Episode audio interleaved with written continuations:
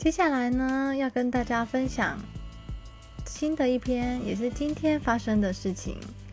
今天无意中我回到家，发现我家正对面竟然有一棵非常非常非常非常高大的大树。